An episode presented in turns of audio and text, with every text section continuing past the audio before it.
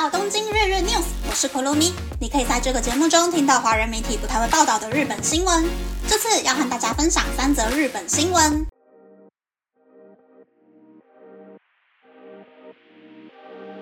第一则新闻是 Seven Eleven 决定减少每天送货至店铺的次数，为了对应物流业界加班时数缩短的二零二四问题，超商巨头 Seven Eleven 宣布，从今年秋天开始，要将目前店铺下单后当日送达店铺的包含泡面和糖果零食的加工食品商品，延后至下单后隔天送达店铺，希望能借此缓解仓储人员的业务负担。此外，便当等鲜食商品的配送次数也将从一天四次逐渐减少为一天三次。第二则新闻是，麦当劳加盟店篡改三十八名员工的出勤记录。位于茨城县的麦当劳有部店发现店经理篡改三十八位店员的出勤记录，擅自帮员工减薪，并偷偷将其妻子的上班时数增加的事件。麦当劳在日本有两千九百六十家店铺，其中八百六十一家是直营店。剩下超过百分之七十的店铺都是加盟店。发生这起事件的有部店是由在茨城县拥有二十五家麦当劳店铺的 Aggressive Stuff 公司所经营的。篡改员工出勤记录的店经理就是 Aggressive Stuff 的员工。在今年五月，有部店的店员收到了一份标题为“未支付工资通知”的文件，里面写道：二零二一年九月到二零二三年四月，有部分工资没有支付给员工。金额从日币几十元开始，有的甚至超过了日币六万元。店经理从开店开始，长达一年半的时间，一直在篡改员工的出勤记录。周刊文春得到了麦当劳有部店员工出勤记录的变更履历，理定期将员工的出勤时间缩短数分钟到一小时，但店经理的妻子则被更改为提早出勤或是加班。日本麦当劳的内部人士透露，这位店经理在公司的调查中承认自己做出了不正行为，最终确定从店经理的薪资中扣除日币二十一万五千三百四十元归还给三十八位店员。Aggressive Stuff 公司也对店经理进行了减薪处分，并将他调派至其他店铺，结束了整起事件。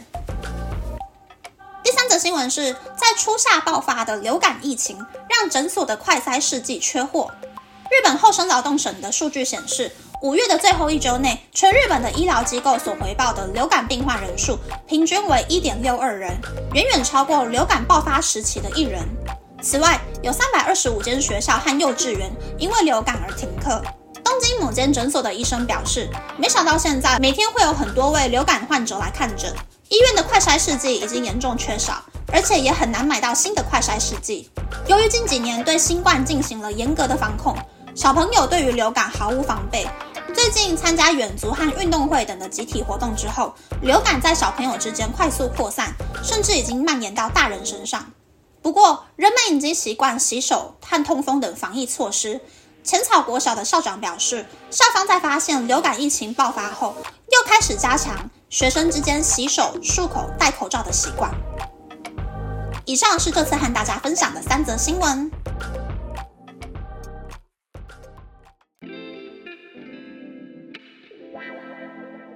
新闻是 Seven Eleven 减少物流车送货到店铺的频率。据我所知，其他的超商鲜食好像是一天送三次，没想到 Seven Eleven 是一天送四次啊！难怪每次去 Seven Eleven 架上的商品都是满满的，而且都还很新。为了让店铺能够更好的控制商品的下单数量，减少卖不完然后把商品丢掉的风险，日本的超商每一天都会送好几次商品到店铺，让店员整天都在忙着理货啊、上架。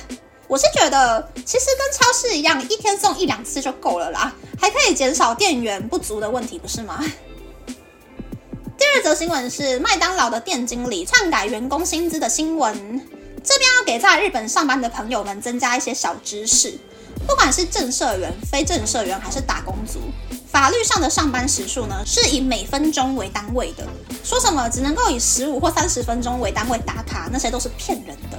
像我现在的公司呢，就是从进办公室开始到收拾干净离开办公室为止，每一分钟都有算薪水。所以，像我自己是习惯提早十分钟进办公室，然后花大概五分钟左右的时间收拾闪人的话，每天大概就有十五分钟的加班记录。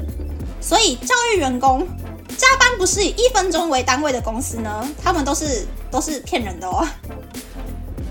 第三则新闻是流感大爆发的新闻。最近坐电车的时候啊，就有很多在吸鼻子的人。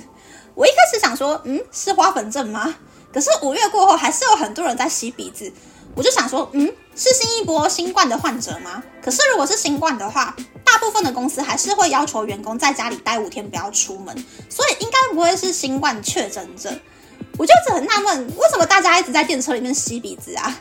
是流感吗？可是其实得流感的人，不管有没有打疫苗，也都是要在家里待三到五天呐。难道这一些人是因为日夜温差大鼻子过敏吗？可是现在都已经六月了耶，而且鼻子过敏应该有很多药可以稍微缓解症状嘛。反正我还是很搞不懂，为什么现在每一天在电车上面都会一直听到有人在吸鼻子的声音。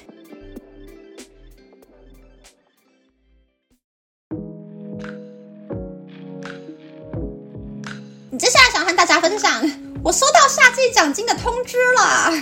终于不用当钱包里面的现金只有五千块的穷光蛋了。每间日本企业呢发夏季奖金的时期大概是六月中到七月初，冬季奖金倒是还蛮明确的，就是十二月初会发。每一间公司奖金的计算公式也都不太一样，比较透明的做法是每一次发两个月底薪的奖金，然后其中的八成以上是看个人的考绩去做调整，剩下的部分就是看公司的营收进行调整。那比较有争议的公式就是按照日本法律的最低限度，从公司的利润之中拿出百分之多少多少出来，然后再按每一个员工的考绩分数去做分配。有争议的点就在于，脸书、Google 花了十年崛起，但是 ChatGPT 不到半年就已经扩展到全世界了。随着科技发展呢，每一个行业的生命周期都在缩短，没有一个行业是可以永远赚钱的。这一次拿了五十万奖金，那下一次可能就只剩五千块了，就看大家怎么去做取舍啦。今天好像讲了很多规则不透明的日本中小企业冠老板听了会很火大的内容，但还是希望可以给在日本上班的人多一点点保护自己的小方法啦。那么，那么这次的分享就到这边，不知道大家喜不喜欢这样的节目呢？欢迎大家留言和我分享你的想法。喜欢这个节目的朋友，可以在 Apple、Spotify、Google、s o u n KKBox、My Music、First Story、Mixer Box 等 Podcast 平台和 YouTube 订阅《东京日日 News》，或是在 s o n 小额赞助这个节目，然后追踪《东京日日 News》的 Instagram 看今天的延伸内容哦。拜拜。